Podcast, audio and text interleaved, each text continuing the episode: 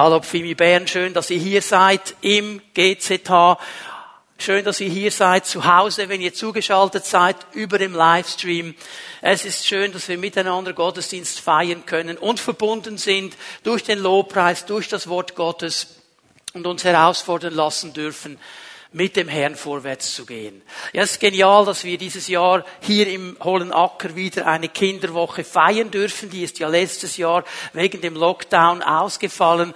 Morgen startet sie wunderbar und wir werden auch dieses Jahr sehen, dass viele Kids und ihre Familien berührt werden mit dem Evangelium. Das ist meine tiefste Überzeugung und darüber freue ich mich immer und immer wieder. Diese Zeit zwischen Ostern und Verstehung haben wir letzten Sonntag gefeiert und Pfingsten habe ich so diesen Impuls bekommen, wieder einmal über diese ganz wichtige Beziehung, die wir zum Heiligen Geist haben sollen, zu sprechen und darüber zu lehren und das als Gemeinde einmal neu herauszufordern, mit diesem Heiligen Geist zu leben. Sein Kommen feiern wir ja dann an Pfingsten und so möchte ich diese Zeit nutzen, um uns innerlich auch darauf vorzubereiten, diese Beziehung mit dem Heiligen Geist, diese Begegnung mit dem Heiligen Geist immer wieder neu zu suchen. Und vielleicht denkst du, ja, okay, ich bin schon lange mit dem Geist Gottes unterwegs, ich kenne das, ist eine gute Sache. Dann möchte ich dir sagen, das freut mich, aber ich möchte dich herausfordern, vertiefe diese Beziehung. Vertiefe sie. Bleib nicht stehen. Vielleicht denkst du so, wenn du über dein Leben nachdenkst, wow, da gab es mal diese Momente, da habe ich diesen Heiligen Geist und die Beziehung zu ihm so stark erlebt. Das war so eine Zeit und vielleicht fast ein bisschen wehmütig. Du schaust zurück, möchte dir sagen, hey, erneuere diese Beziehung. Lass es wieder zu, dass das Feuer des Heiligen Geistes dich entzündet. Und vielleicht bist du eher einer von denen, die sagt, hm, Heiliger Geist, so ein Thema, ist mir nicht so ganz geheuer, hat ja zu tun mit deinem Geist. Wie soll das gehen? Ich möchte dich herausfordern, öffne dein Herz, öffne deine Ohren, entdecke diese Beziehung ganz neu, auch durch diese Botschaften. Es ist ja ganz interessant, dass Jesus mit seinen Jüngern zusammen vor allem dann in dieser Zeit, bevor er ans Kreuz ging, in der letzten Nacht, bevor er dann festgenommen worden ist, immer wieder über den Heiligen Geist gesprochen hat. Das ist das Letzte, was er ihnen noch sagen wollte. Er hat ja oft über das Kreuz gesprochen. Er hat ihnen oft gesagt, ich werde sterben und ich werde auferstehen. Er hat sie darauf vorbereitet.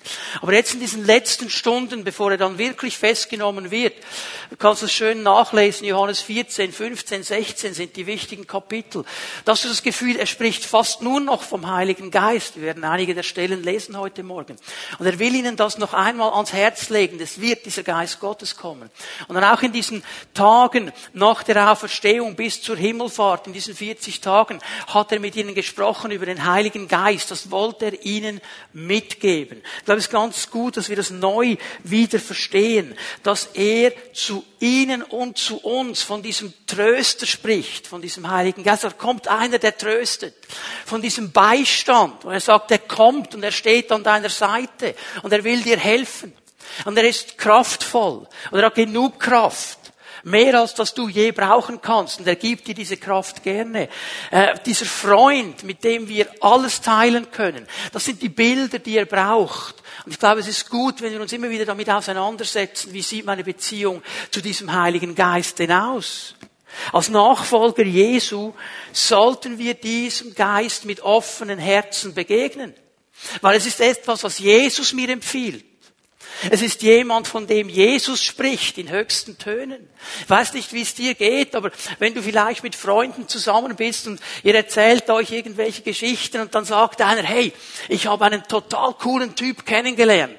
Und der hat vielleicht irgendwas gemacht, vielleicht ist er Künstler, vielleicht ist er Musiker, vielleicht hat er sonst irgendwas gerissen und sagt, hey, das ist so ein cooler Typ, den musst du unbedingt kennenlernen.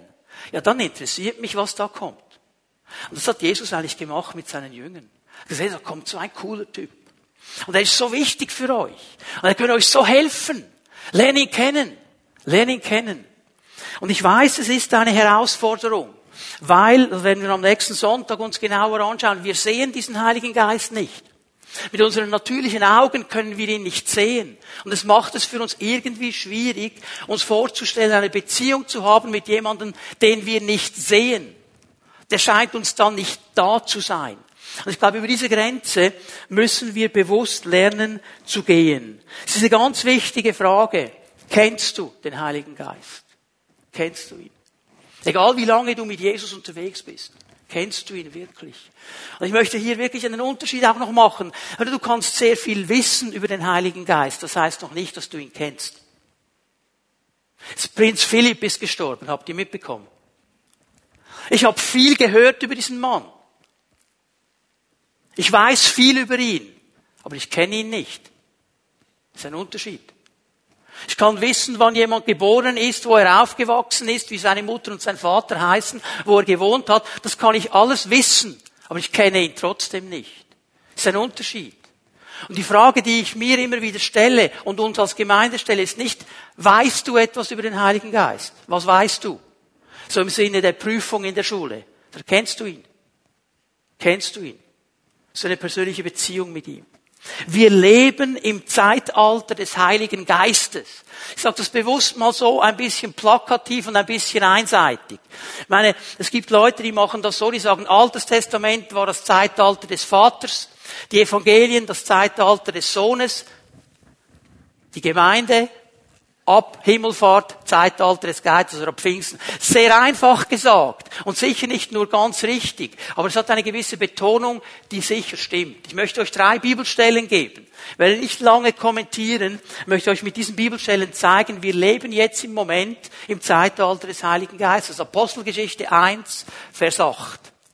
Ganz bekannte Bibelstelle. Sollten wir Pfingstler alle kennen, Jesus sagt seinen Jüngern folgendes, ihr werdet jedoch Kraft empfangen, wenn der Heilige Geist auf euch kommt. Heiliger Geist und Kraft gehören für Jesus zusammen. Ihr werdet Kraft empfangen, wenn der Heilige Geist auf euch kommt. Es gibt einen Moment, da wird er kommen. Und das werdet ihr merken, glaubt mir's, ihr werdet es merken. Und dann geschieht etwas, ihr werdet meine Zeugen sein. Siehst du diesen Aufbau? Wirst Kraft empfangen, wenn der Geist kommt, dann wirst du Zeuge sein. Sagt mir mal, Zeuge zu sein, da muss ich in der Kraft des Geistes unterwegs sein. Da brauche ich diese Beziehung zu ihm, wenn das wirklich Frucht bringen soll. Und dann kommt der ganze Aufbau, wo wir überall Zeugen sein sollen, lasse ich hier mal stehen. Drei Jahre später, Apostelgeschichte 9, Vers 31, also drei Jahre später, plus minus, die Gemeinde ist durch eine erste Verfolgungswelle gegangen, Ausgelöst durch die Steinigung von Stephanus, dann auch mit der ersten Verfolgung, die der Saulus damals noch äh, gegen die Gemeinde gefahren hat, ist ihm ja dann der Herr begegnet, er hat sein Leben dem Herrn gegeben, wurde erfüllt mit dem Heiligen Geist und wurde zum Paulus, zu diesem großen Apostel. Und jetzt lesen wir Folgendes. In der nun folgenden Zeit lebte die Gemeinde in ganz Judäa, Galiläa und Samarien in Frieden. Die Gläubigen wurden gestärkt durch die Hingabe zu Gott. Das, achte mal gut, was da steht. Und die Gemeinde vergrößerte sich durch das Wirken des Heiligen Geistes. Nicht durch eine weise Gemeindeleitung. Nicht durch einen gesalbten Evangelisten. Nicht durch einen charismatischen Prediger. Durch einen Hirten und so weiter. Die haben alle auch mitgespielt. Aber hier hält Lukas fest, der Auslöser war das Wirken des Heiligen Geistes. Und all diese Diener und Dienerinnen, die mitgeholfen haben, die haben verstanden, dass sie in der Beziehung zu diesem Heiligen Geist ihren Dienst tun müssen. Und darum bekommt er am Schluss auch die Lorbeeren durch das Wirken des Heiligen Geistes. Wir leben im Zeitalter des Heiligen Geistes. Gemeinde wird aufgebaut durch das Wirken des Geistes. Wir helfen mit ihm mit. Wir sind erfüllt von ihm und dienen mit ihm. Aber eigentlich ist er der Auslöser durch das Wirken des Heiligen Geistes. Noch 2. Korinther 13, 13. Ähm, der Gottesdienst ist noch nicht fertig. Das ist die Stelle, die man am meisten hört am Ende eines Gottesdienstes. Also ich warne dich vor, ich bin noch nicht fertig. Aber in diesem Segen steht etwas ganz Wichtiges. 2. Korinther 13, 13. Wir wünschen euch die Gnade von Jesus Christus, unserem Herrn, die Liebe Gottes und die Gemeinschaft des Heiligen Geistes. Hier passiert eine interessante Zuteilung, wie Paulus diesen Segen schreibt. Die Gnade verbindet er mit Jesus Christus. Jesus war der, der diese Gnade gezeigt hat, an diesem Kreuz Gnade freigesetzt hat. Die Liebe verbindet er mit dem Vater. Er sagt, weil der Vater geliebt hat, Johannes 3, Vers 16, so sehr hat Gott die Welt geliebt, kam die Gnade überhaupt zu uns. Und dann interessanterweise Gemeinschaft verbindet er mit dem Heiligen Geist. Der Heilige Geist ist ein Gemeinschaftsgeist. Er wird immer zusammenbringen wollen. Er wird immer in Gemeinschaft bringen wollen. Das ist sein großes Anliegen. Und darum, wenn ich nur diese Stellen mir lese, kann ich mal sagen, wir leben im Zeitalter des Heiligen Geistes. Hier wird eine Betonung gesetzt. Und dann sehe ich aber auch, dass dieser Heilige Geist auf ganz verschiedene Arten und Weisen wirkt. Er wirkt ganz verschieden. Einmal kommt er Kraft, einmal kommt er so als Helfer, der die Gemeinde durch sein Wirken baut, dann kommt er als Gemeinschaftsgeist. Also er hat ganz verschiedene Arten und Weisen, wie er wirkt. Und hier möchte ich ein bisschen appellieren an unsere Weite auch. Denn es ist die Gefahr, dass wir ein Erlebnis machen mit dem Heiligen Geist und nachher so ein einseitiges Bild haben.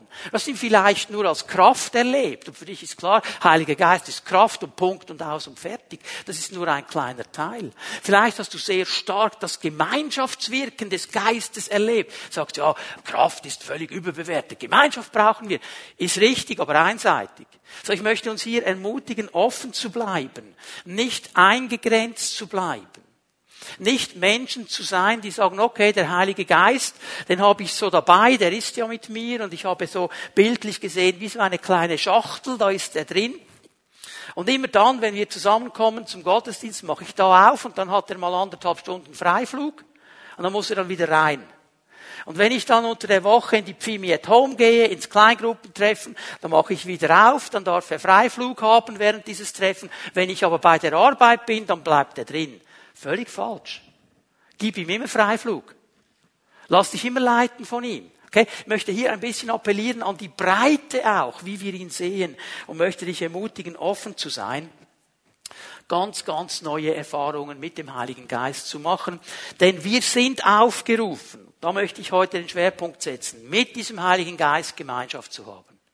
Das ist die Aufgabe, die vor uns steht. Und mein erster Punkt, den ich festmachen muss heute Morgen, ist, dass der Heilige Geist eine Person ist.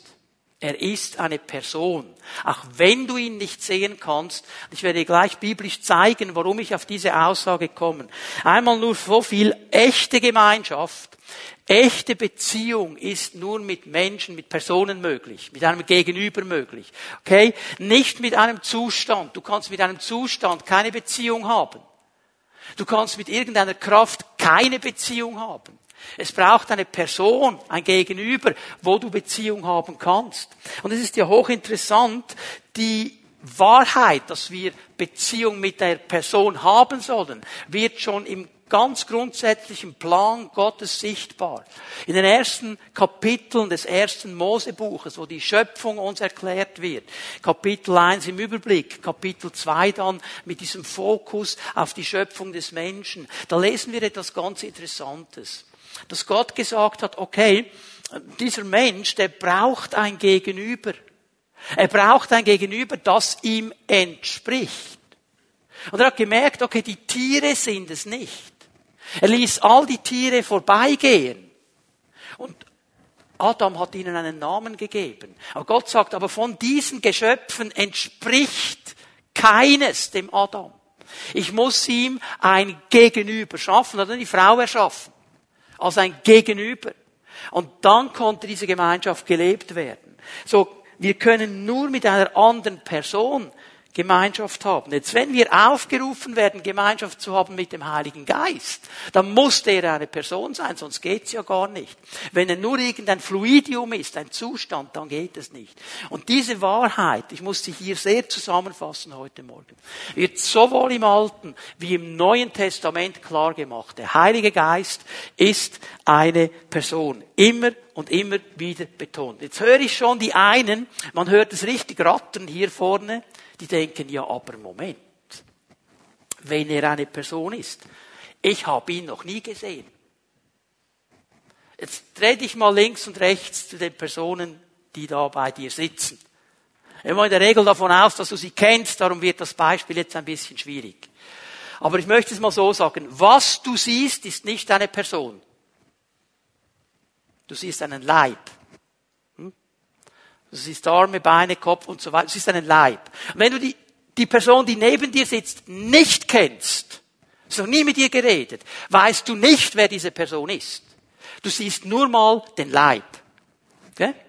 Erst wenn du mit ihr Beziehung aufnimmst, wenn du mit ihr anfängst zu reden, wenn du dich interessierst, dann siehst du, was für eine Person in diesem Leib drin ist. Ich habe nicht gesagt, der Heilige Geist ist ein Leib.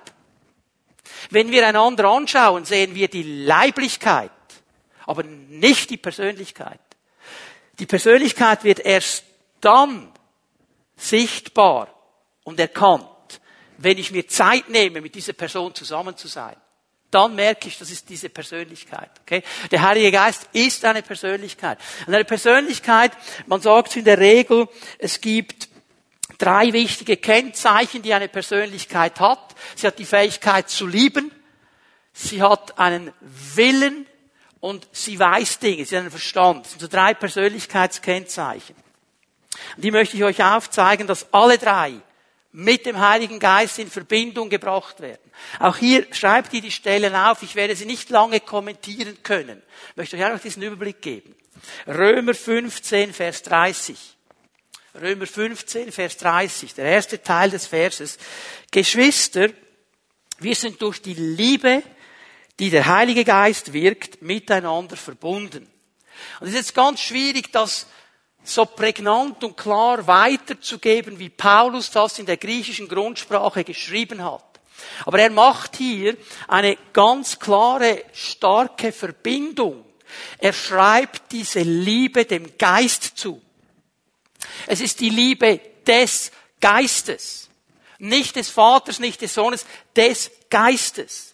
Er bringt diese Liebe, diese Agape mit dem Geist Gottes in Verbindung. Es ist seine Liebe. Übrigens ein paar Kapitel weiter vorne im selben Brief, Römer 5, Vers 5, bekannte Aussage.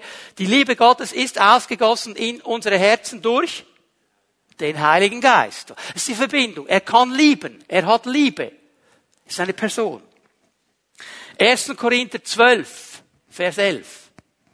1. Korinther 12, Vers 11. Aber das alles, es geht um die Gaben des Geistes, die der Herr schenkt, das alles bewirkt ein und derselbe Geist. Und er teilt jedem eine Fähigkeit oder eine Gabe zu, ganz so wie er, bezogen auf den Geist, es will. Der Geist Gottes ist eine Person, er kann willentliche Entscheidungen treffen und er trifft willentliche Entscheidungen. Und er stimmt die nicht ab mit dir oder mir. Das macht uns ja manchmal Mühe. Dass er das nicht abstimmt. Er trifft diese Entscheidung und er sagt, dieser Person werde ich diese Gabe zuteilen. Dieser Person diese Gabe. Dieser Person diese Gabe. Und wir schauen das dann von außen an und denken, warum hat der diese Gabe, wieso hat der nicht diese Gabe und wieso habe ich sie nicht? Möchte die auch haben. That's none of our business. Das geht uns nichts an weil sie sind gewirkt von ihm, sie sind erfüllt von ihm und er entscheidet, wem er sie gibt. Er hat Liebe, er hat einen Willen und er weiß Dinge. Schau mal 1. Korinther 2, Vers 10 und 11. Wir dagegen wissen darum, weil Gott es uns durch seinen Geist geoffenbart hat. Es geht um diese Dinge, die wir in der unsichtbaren Welt wahrnehmen können, Dinge, die wir nicht sehen können mit natürlichen Augen. Hier sagt mal der Paulus schon, das hat uns der Geist Gottes geoffenbart. Warum kann der das? Warum kann er uns solche Dinge zeigen? Sein Geist, schau mal, was da steht, weiß alles. Er weiß alles. Und schenkt uns einen Blick selbst in die tiefsten Geheimnisse Gottes. Wir haben diesen Geist Gottes, der alles weiß. Ist allwissend. Er weiß alles. Und er will uns Einblick schenken in die tiefsten Geheimnisse Gottes. Vers 11. Niemand weiß, was ein Mensch wirklich denkt, außer der Geist des Menschen selbst. Wissen wir alle. Die Frau fragt den Mann, was denkst Was sagt der Mann? Nüt. ja. Wenn er nicht sagt, was er denkt, okay, er weiß schon, was da drin abgeht außer der Geist des Menschen selbst, der ihm ist. Und niemand kann Gottes Gedanken erkennen, außer der Geist Gottes. Jetzt. Dieser Geist Gottes weiß alles, er kennt die Gedanken Gottes, er kennt die tiefsten Geheimnisse Gottes und weiß, was er auch noch kennt. Mein und dein Herz. Er weiß, wo wir sind. Er ist der Herzenskenner. Und hier geschieht schon mal etwas so Starkes, dass er das, was mich beschäftigt, da wo ich bin, da wo ich feststehe, zusammenbringen kann mit dem, was bei Gott ist, was die Gedanken Gottes sind, was die Geheimnisse Gottes sind. Er bringt das zusammen und darum ist er so wichtig. Er weiß all diese Dinge und darum bitte ich dich, ich bitte dich, gib ihm nicht nur Freiraum, wenn du im Gottesdienst bist. Gib ihm immer Freiraum. Er weiß alles. Alles ist alles. Wer ist der beste Pädagoge? Der Heilige Geist. Wer ist der beste Kindererziehungsspezialist? Der Heilige Geist. Wer ist der beste Informatiker?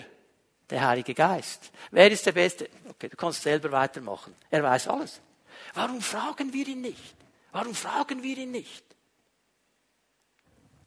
Er weiß alles. Er ist eine Person. Er hat Liebe, er hat Wille, er hat diesen Verstand. Und er ist nicht nur irgendeine Person. Es wird noch besser. Es ist eine göttliche Person. Und ich werde jetzt zeigen, dass der Heilige Geist Attribute hat, die man nur Gott zuschreiben kann. Er ist nicht nur eine Person. Er ist eine göttliche Person. Hebräer 9, Vers 14. Das Blut Christi jedoch hat eine unvergleichlich größere Wirkung, denn als Christus sich selbst von Gottes ewigem Geist geleitet Gott dargebracht hat, war das ein Opfer, dem kein Makel anhaftet. Geleitet vom ewigen Geist. Nur Gott kann ewig sein. Nur Gott.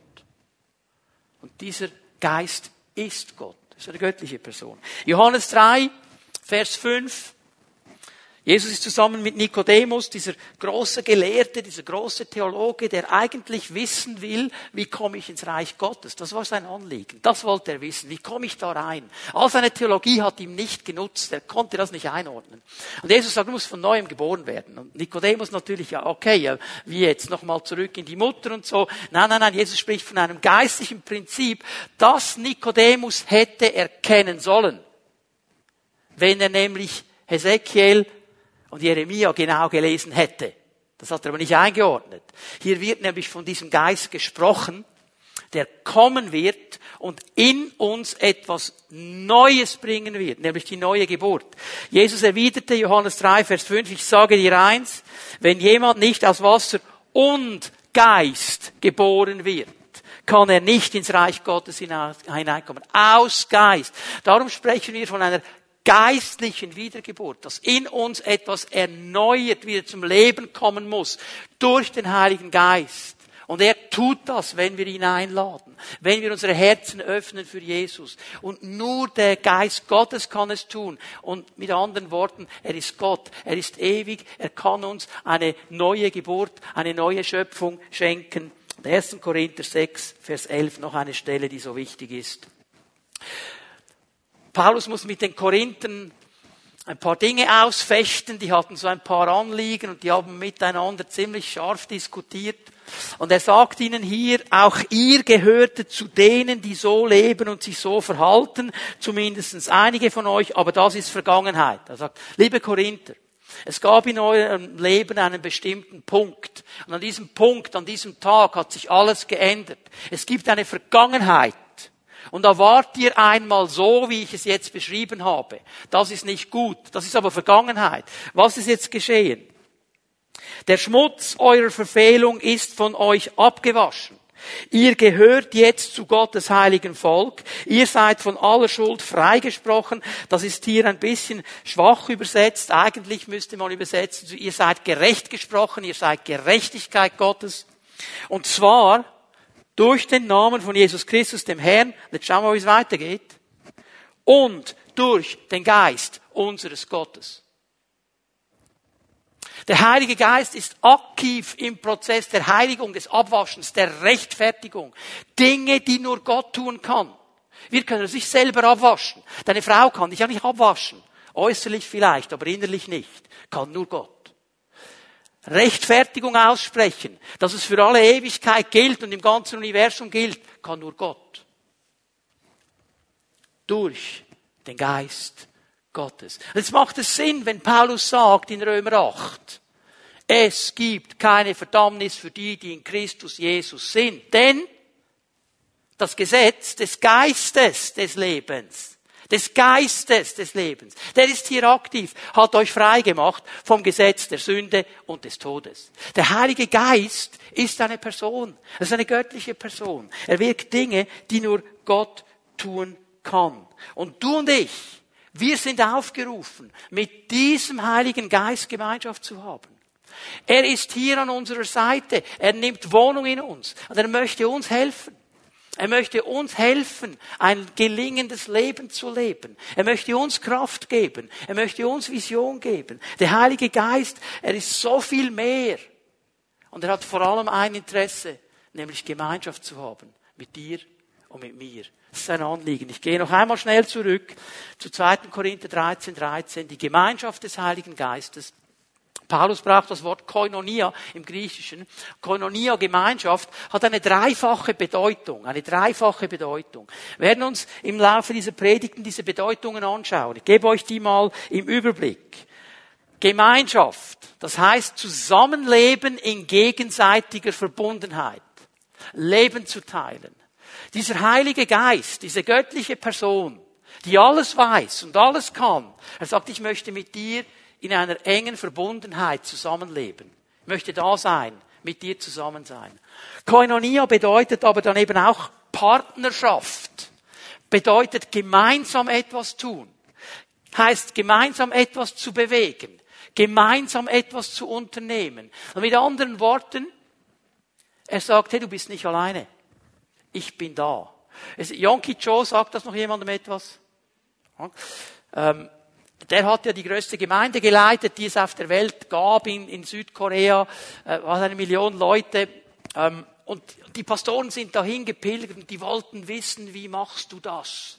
Wie machst du das? Und dann hat er jeweils an diesen Pastorenkonferenzen hat er sich dann hingesetzt an einem Tisch und dann durften alle Pastoren durchgehen und jeder durfte ihm eine Frage stellen. Eine Frage. Und dann gab Yankee Joe eine Antwort, dann mussten sie weiter. Und jetzt gibt es diese Geschichte, die, die haben natürlich alle eine Frage gestellt. Yankee Joe, wie machst du das? Weil jeder wollte ja dann zurück in sein Land und auch der Yankee Joe seines Landes werden. Mit der größten Gemeinde. Die Antwort vom Yankee Joe, man hätte das auf ein Band aufnehmen können, hat allen dasselbe gesagt. Er hat gesagt, I hear and I obey. Ich höre zu und ich bin gehorsam and the Holy Spirit is my senior partner. Und der Heilige Geist ist mein Seniorpartner. Mit anderen Worten, ich höre ihm zu, ich gehorche ihm.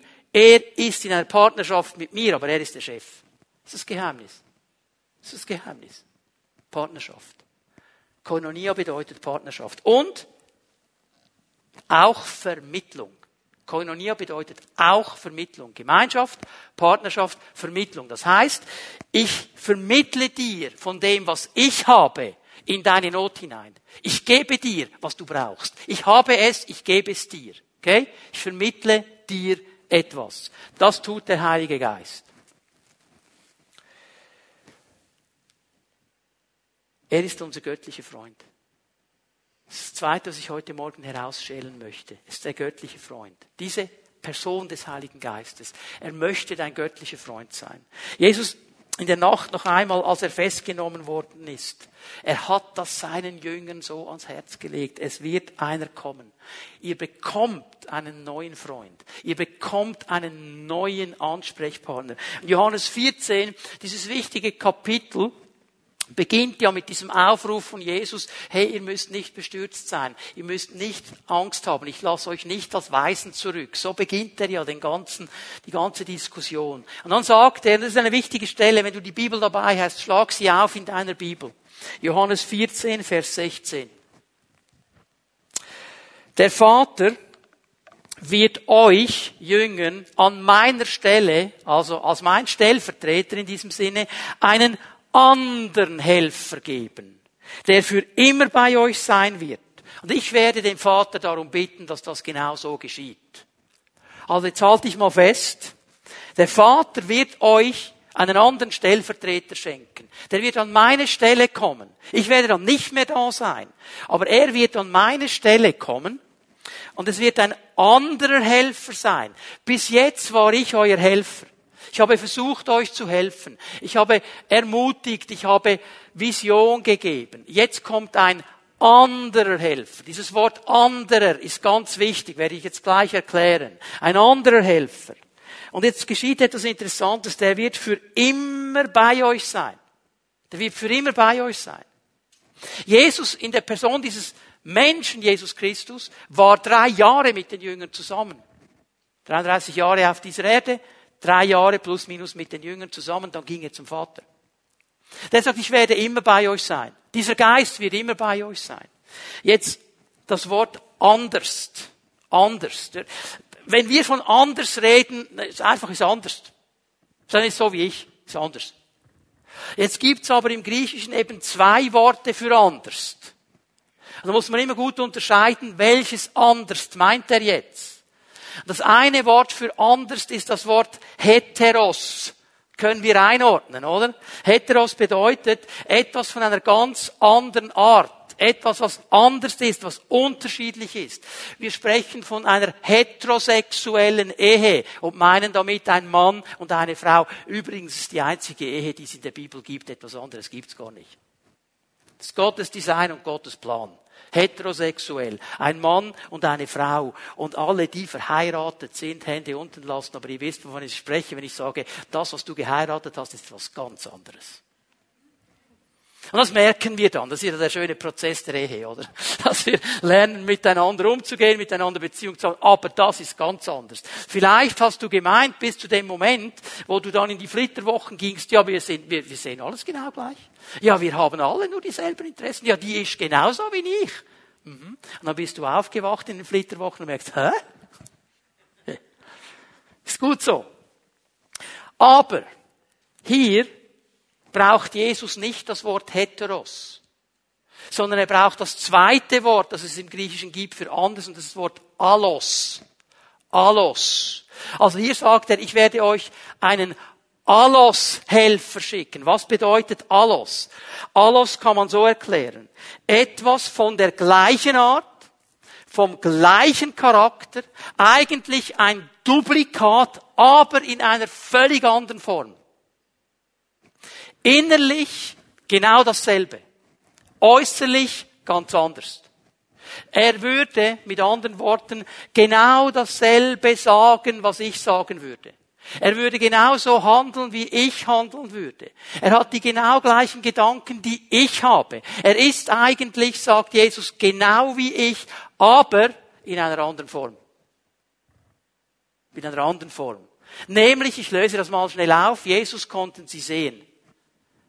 Sie sahen Jesus. Sie sahen die Persönlichkeit Jesus im Leib Jesus drin. Okay, sie sahen ihn. Den Heiligen Geist werden sie nicht sehen. Und der Heilige Geist wird nicht einfach nur bei ihnen sein, wir werden die Stelle gleich lesen, sondern in ihnen Wohnung nehmen. Ein anderer Helfer, aber das heißt nicht etwas ganz anderes, sondern er wird genau dasselbe tun, wie Jesus angefangen hat zu tun. Er ist eigentlich ein Stellvertreter Jesus. Vers 17, Johannes 14, Vers 17. Er wird euch den Geist der Wahrheit geben. Ein anderes Bild auf diesen anderen Helfer. Geist der Wahrheit. Den die Welt nicht bekommen kann. Also, dieser Heilige Geist, den können nicht alle haben. Der ist nur für die Leute, die mit Jesus unterwegs sind. Die mit Jesus leben. Für die Jünger, für die Nachfolger. Weil sie ihn nicht sieht und nicht kennt. Die wissen gar nicht, was das sein soll. Aber ihr kennt ihn. Das ist die Herausforderung. Er sagt, das sollst du kennen. Du sollst diesen Heiligen Geist kennen. Und er bleibt bei euch und er wird in euch sein. Er wird in euch sein. Das ist ein wichtiges Bild. Wenn du jetzt mal einen Moment dir das vor Augen malst, diese Situation in Johannes 4, wo Jesus an diesem Jakobsbrunnen war. Und er hat seinen Jüngern gesagt, Jungs, geht ihr mal in die Stadt und geht einkaufen, damit wir dann irgendwie ein Barbecue machen können miteinander, wir müssen auch etwas essen. Geht einkaufen. Jetzt, als die Jünger ins Dorf gingen, war Jesus mit ihnen? War er mit ihnen? Nein, er war beim Jakobsbrunnen, er blieb da. Also geht ihr mal. Der Heilige Geist wohnt in uns. Wenn ich einkaufen gehe fürs Barbecue, wo ist er? Wo ist er? Hallo? Wo? Er kommt mit. Er kommt mit. Und weißt du was? Er wäre dann noch der größte Barbecue-Spezialist, den es gibt. Also frag ihn mal, welches Stück soll ich nehmen? Ich weiß, das sprengt fast unsere frommen Vorstellungen. Aber es ist der Heilige Geist. Er weiß diese Dinge. Er kommt mit. Er kommt mit. Und darum dürfen wir Gemeinschaft mit ihm aufbauen. Er will auch in diesen Dingen mit uns sein. Und er möchte uns, das wird hier ein bisschen impliziert, in die Freiheit bringen. Weil ist der Geist der Wahrheit. Und Jesus macht eines klar in Johannes 8. Die Wahrheit, wenn wir sie erkennen, macht was mit uns? Macht uns frei. Der Heilige Geist hat immer ein Interesse, uns in die Freiheit zu bringen. Und darum sage ich mal so ganz salopp, der kann ganz penetrant sein. Wenn du ihm Raum gibst, wenn ich ihm Raum gebe, dann wird er Dinge ansprechen in meinem Leben und in deinem Leben, die nicht der Wahrheit entsprechen. Weil er weiß, das bindet ihn, das bindet sie und ich möchte sie frei haben. Darum spricht er das an. Darum hilft er uns und geht mit uns. Vers 26, Johannes 14. Der Helfer, der Heilige Geist, den der Vater in meinem Namen senden wird, wird euch alles weitere lehren und euch an alles erinnern, was ich euch gesagt habe. Jesus weiß um den Zustand der Jünger und des Menschen ganz allgemein, dass er schnell Dinge vergisst. Und er sagt, dieser Heilige Geist, der in dir ist, der wird dich dann immer wieder an das erinnern, was ich gesagt habe. Er wird an meine Worte erinnern. Hier geht es nicht so sehr darum, wenn er sagt, alles weitere Lehren, dass der Heilige Geist irgendwelche Speziallehren dann bringen wird, die man so noch gar nicht kannte. Das ist hier nicht gemeint. Er sagt, wenn du anstehst an einer Situation, dann wird er dir dann in dieser Situation zeigen, wie du da wieder rauskommst, wie es weitergehen kann. Und er wird es tun, indem er Rückschluss macht auf meine Worte auf das, was ich euch gesagt habe, indem er Rückschluss macht auf das Wort Gottes. Johannes 15, Vers 26. Wenn der Helfer kommen wird, wird er mein Zeuge sein. Er wird von mir zeugen. Der Heilige Geist ist so etwas von uneigennützig. Der spricht nicht über sich, er spricht über Jesus. Der Heilige Geist macht immer Jesus groß. Er will immer Zeugnis von Jesus geben. Er will immer die Worte Jesu groß machen. Er ist der Geist der Wahrheit, der vom Vater kommt und den ich zu euch senden werde, wenn ich beim Vater bin. Und jetzt lesen wir noch Johannes 16, Vers 7. Glaubt mir, es ist gut für euch, dass ich weggehe. Ja, ich, hallo. Könnt ihr euch die Jünger vorstellen? Ich meine, was gibt es Schöneres, als mit Jesus zusammen zu sein? Mit ihm unterwegs zu sein, durch Israel zu streifen, zu erleben, wie er predigt, zu erleben, wie er Dämonen austreibt, zu erleben, wie er Kranke heilt. Gewaltig! Was gibt es Schöneres? Und du denkst nie mehr weg von diesem Jesus. Und jetzt sagt er hier, es ist gut für euch, dass ich weggehe. Hallo? Können wir fast nicht einordnen. Denn wenn ich nicht von euch wegginge, käme der Helfer nicht zu euch. Jesus sagt etwas Interessantes. Wenn ich nicht gehe, kommt der Geist Gottes nicht. Aber für das, was jetzt vor euch steht, für die Aufgabe, die ihr jetzt habt als Gemeinde, ist es wichtig, dass er kommt. Dass er kommt. Weil er in euch Wohnung nehmen wird. Mit anderen Worten, ich komme noch einmal zu diesem Beispiel am Jakobsbrunnen. Jesus konnte auch damals nur an einem Ort zur selben Zeit sein. Weil er in diesem Leib war. Konnte nur an einem Ort, konnte nicht gleichzeitig in Nazareth in Jerusalem sein. Das ging nicht. Aber der Heilige Geist, der in uns Wohnung nimmt, kann an verschiedenen Orten gleichzeitig wirken, weil er in uns ist. Und da, wo wir hingehen, ist auch er. Und das ist diese Kraft, die Jesus sieht. Er sieht ein Volk, das ihm nachfolgt, das erfüllt ist mit diesem Geist der Kraft, mit diesem Geist, der sein Zeugnis voranbringt, der seine Gedanken bringt, der Menschen hilft zu verstehen, wer Jesus ist. Und er sieht diese Ausbreitung überall auf der ganzen Welt, die nicht in diesem Sinne an diesen einen Leib gebunden ist, den er hatte während seines Dienstes, sondern der jetzt an seinen weltweiten Leib gebunden ist. Das ist diese Kraft des Heiligen Geistes. Hey, und der sagt, wow, ich möchte, ich möchte dein Freund sein. Ich möchte mit dir Gemeinschaft haben. Du bist wichtig.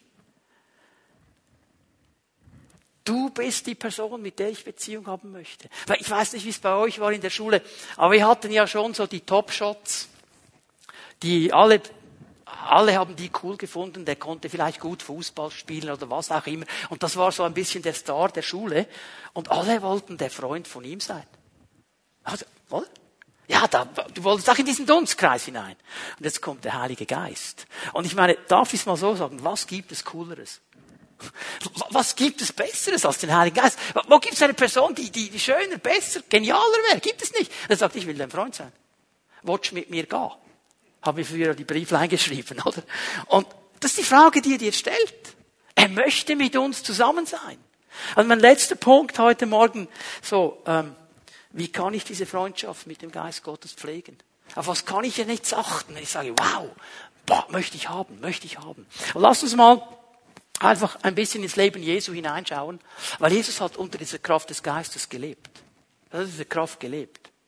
Das hat Petrus so herausgestrichen, als er bei Cornelius war, ähm, in Apostelgeschichte 10. Und er predigt über Jesus. Und er sagt etwas ganz Interessantes, Apostelgeschichte 10, Vers 38, kannst du es nachlesen. Jesus von Nazareth, wie Gott ihn gesalbt hat, mit heiligem Geist und Kraft, der umherzog und heilte und befreite alle, die vom Teufel überwältigt waren. Okay? Jesus von Nazareth gesalbt mit dem Heiligen Geist. Jesus war in seinem Dienst, in dieser Freundschaft mit dem Heiligen Geist. Er lebte in der Beziehung mit diesem Heiligen Geist. Aber wir beginnen mal miteinander ein bisschen anzulesen, Matthäus 3, Vers 16. Jesus kommt an den Jordan. Er kommt zu Johannes und will sich taufen lassen. Und Johannes sagt, ja nein, Jesus, das ist falsch eigentlich, Jesus, müsstest du mich taufen, nicht ich dich.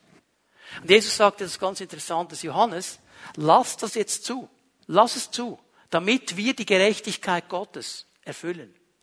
Jesus sagt, ich möchte tun, was der Vater will. Lass es jetzt zu, Johannes. Ich möchte im Willen des Vaters sein. Und er tauft ihn in diesem Jordan. Und jetzt lesen wir in Vers 16, in dem Augenblick, als Jesus nach seiner Taufe aus dem Wasser stieg, öffnete sich über ihm der Himmel und er sah den Geist Gottes wie eine Taube auf sich herabkommen. Jetzt kommt der Geist Gottes sichtbar, dass es alle sehen, auf Jesus.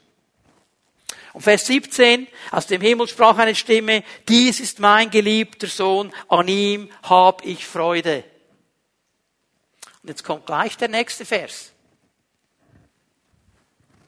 Matthäus 4, Vers 1. Danach wurde Jesus vom Geist Gottes in die Wüste geführt, weil er dort vom Teufel versucht werden sollte. Der Geist Gottes kommt auf ihn. Der Vater sagt, es ist mein Sohn, ich habe Freude an ihm. Und dann führt ihn der Geist Gottes in die Versuchung. Geführt vom Heiligen Geist. Und Jesus, er pariert all diese Anschläge des Teufels, er pariert all diese Versuchungen. Und dann lesen wir in Vers 14, erfüllt mit der Kraft des Geistes kehrte Jesus nach Galiläa zurück. Bald sprach man in der ganzen Gegend von ihm. Also der Geist Gottes kommt auf ihn bei der Taufe.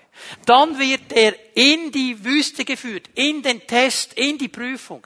Es ist hochinteressant, unsere Großväter in der Pfingstbewegung, die wussten darum, dass dieses Erfülltsein mit dem Heiligen Geist herausgefordert wird dass der Teufel versucht, uns das madig zu machen. Dass er genau dann angreift, wenn der Geist Gottes ein Werk tut. Das wussten unsere Großväter. Lies mal die Bücher der alten Pfingstler. Dieser Gedanke kommt immer wieder.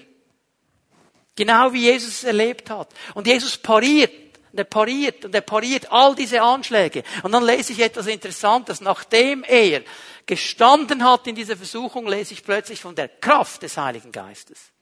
Das ist, wenn der Vater sagen würde, ich weiß ja, dass mein Sohn es checkt, aber ich will gleich mal schauen, was er macht. Ich gebe ihm den Geist. Ich führe ihn in die Versuchung. Und er sieht, wie der Sohn einfach steht und sagt, ich kämpfe für das Anliegen meines Vaters. Ich kämpfe für das Reich Gottes. Ich kämpfe für das Wort Gottes. Ich kämpfe für Heiligkeit. Ich kämpfe für diese Dinge. Und der Vater sagt, das ist mein Sohn, ich habe es gewusst, aber dem kann ich die Kraft des Geistes anvertrauen. Und dann geht Jesus los.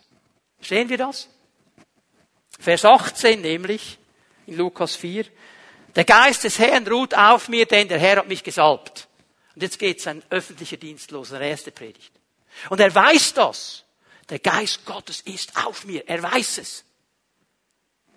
Und trotzdem, ganz interessant, im nächsten Kapitel, wir, haben ja dieses Bild, Jesus, wie er da herum man kann fast nicht sagen, gegangen ist. Er ist ja in unserem Denken, fließt Jesus ja fast so einen Meter ab Boden. Also mit ein paar Heiligen scheinen es immer ein bisschen abgerückt. Und hatten das Gefühl, er konnte immer so machen, was er wollte und so. Lukas 5, Vers 17. Jesus predigt in einem Haus. Die Pharisäer waren da, um ihn zu testen, um ihn herauszufordern. Und jetzt lese ich etwas Interessantes in diesem Vers 17. Und des Herrn Kraft war da, um zu heilen. Warum betont das Lukas jetzt? Ja, Jesus hat doch gesagt, der Herr ist auf mir, der Geist ist auf mich, ich bin gesalbt. Warum betont er hier? Die Kraft des Herrn war da, um sie zu heilen. Warum? Weil Jesus gelernt hat, unter diesem Geist zu leben. Weil er gelernt hat, unter der Salbung zu leben. Und weil er gelernt hat, nicht einfach etwas zu tun, sondern das zu tun, was dran war. Der Heilige Geist hatte hier eine Agenda, ein Anliegen. Er wollte das ganz Bestimmtes tun. Und Jesus hat das gespürt und in diese Richtung gegangen. Das ist übrigens der Schlüssel, wenn ihr die Geschichte mal lesen mögt in Johannes 11 mit der Auferweckung von Lazarus. Sagst du, wieso wartet Jesus drei Tage, als er die Botschaft bekommt, dein Freund ist krank? Warum wartet er drei Tage? Und dann nach drei Tagen seinen Jüngern zu sagen, Jungs, jetzt gehen wir. Er ist gestorben. ja, hallo. Was ist los? Und dann geht er vor dieses Grab, streckt seine Hände aus zum Vater und sagt, Vater, ich danke dir, dass du mich erhört hast. Warum konnte er das sagen? Weil er vom Heiligen Geist geleitet wusste, jetzt ist nicht eine Heilung dran in dieser Situation. Hier geht es um eine Totenauferweckung. Warte noch, bis ich dir den Impuls gebe. Warte noch. Jesus diente unter der Kraft des Heiligen Geistes. Und wenn ich hier diese drei Entscheidungen, die ich getroffen habe, zusammenfasse, es sind ganz einfache, um sie sich zu merken. Umzusetzen wird ein bisschen schwieriger. Aber merken ist einfach. Und wir haben es schon viele Male gehört. Mir fällt auf, wenn ich die Beziehung zum Heiligen Geist kultivieren will, wenn ich diese Freundschaft bauen will, ich muss lernen, gehorsam zu sein. Muss lernen, gehorsam zu sein. Jesus war bereit, den Weg des Vaters zu gehen. Er war bereit, das zu tun, was der Vater wollte. Er war bereit, den Willen des Vaters zu tun. Er hat nicht auf seinen Willen gepocht. Er hat gewusst, okay, der Heilige Geist ist der Senior Partner, nicht ich. Er gibt mir die Impulse. Und es ist interessant, dass das Ganze sich entzündet einmal mehr an der Taufe. Johannes wollte nicht. Und gerade da muss Jesus betonen, lasst uns das erfüllen. Weil die Taufe ja dieses Bild eigentlich ist, dass ich mein altes Ich in den Tod gebe und jetzt lerne, ein Leben zu leben, geführt von Gott und von seinem Geist. Gerade da geschieht es. Nicht wie ich will, sondern wie du willst. Ich muss diesen Gehorsam haben. Ich muss innerlich offen sein für diesen Heiligen Geist. Und dann brauche ich eine zweite Sache. Das sehe ich bei Jesus auch. Ist diese Hingabe. Diese Hingabe. Jesus hört mal das Zeugnis, das ist mein geliebter Sohn. Und genau das wird nachher angegriffen in der Wüste. Lies mal die Versuchung, was sagt der Teufel? Wenn du, was bist? Gottes Sohn. Wenn du Gottes Sohn bist, dann mach mal. Dann sag jetzt mal. Das wird angegriffen.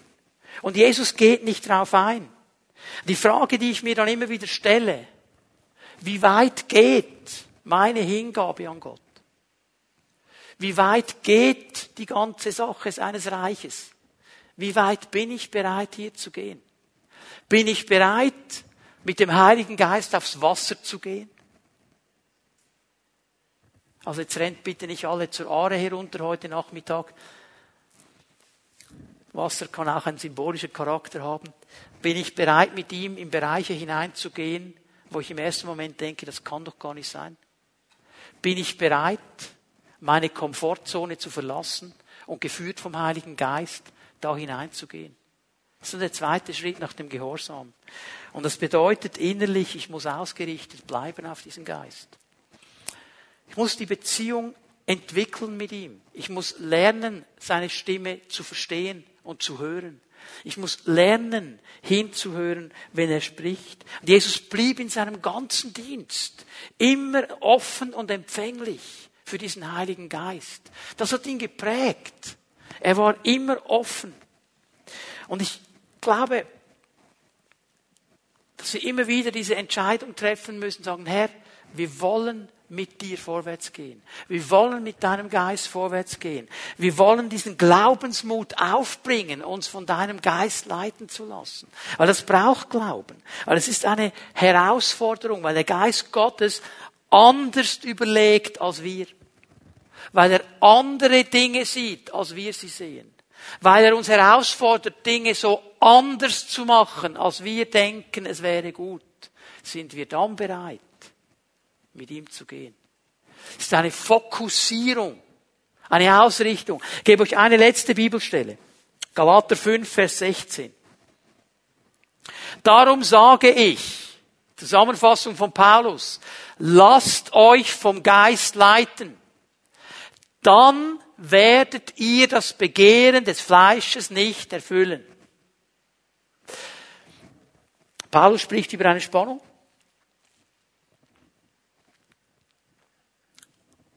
Er sagt, es braucht immer wieder diese Entscheidung, ausgerichtet zu sein auf die Dinge Gottes und nicht auf die Dinge des Fleisches. Wir kennen diese Dinge und wir sind oft als Christen so ein bisschen fast gebunden, weil wir versuchen mit aller Kraft ja nicht die Dinge des Fleisches zu tun. Wir fokussieren uns so extrem darauf, nicht die Begehren des Fleisches zu erfüllen, weil wir ja mit Jesus sein möchten. Und Paulus sagt es völlig falsch. Hast du gesehen, dass er die ganze Sache umdreht? Hast du gesehen, was er sagt?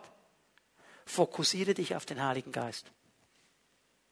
Fokussiere dich auf den Heiligen Geist. Und wenn du dich auf den Geist fokussierst, wirst du das Begehren des Fleisches gar nicht tun. Warum? Weil der Geist Gottes dich ganz sicher nicht in diese Bereiche hineinleitet. Fokussiere dich. Und ich glaube, dass der Herr heute Morgen eine Fokussierungseinstellung vornehmen möchte bei vielen von uns. Dass wir uns fokussieren auf das, was er tun möchte. Fokussieren auf das, was er sagt. Fokussieren auf seine Führung. Nicht auf, oh ja, keinen Fehler machen. Ja, perfekt sein. Sondern sagen, Geist Gottes, hier bin ich. Führe mich, leite mich.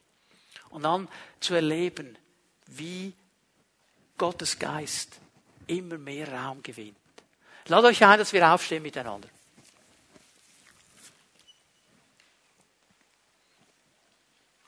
Ich möchte gerne beten. Ich möchte beten, dass der Heilige Geist uns allen heute Morgen ganz neu begegnet. Dass er dir da begegnet, wo du stehst und dich abholt und mit dir Schritte vorwärts geht. Weil er weiß genau, wo du stehst. Er weiß, was dir an dieser ganzen Sache noch nicht ganz geheuer ist wo du noch große Fragezeichen hast. Du denkst, ja, mm, mm, mm, mm, kann das wirklich? Er weiß das. Und er möchte dich abholen.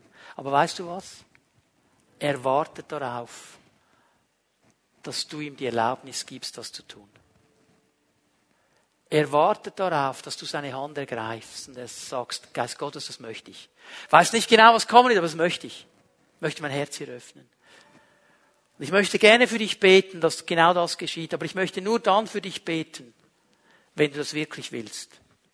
Du sagst, Herr, das ist mein Anliegen. Und darum lade ich dich ein, lassen die Augen geschlossen für einen Moment, wenn du sagst, das möchte ich, Herr. Das ist mein Anliegen heute und das möchte ich.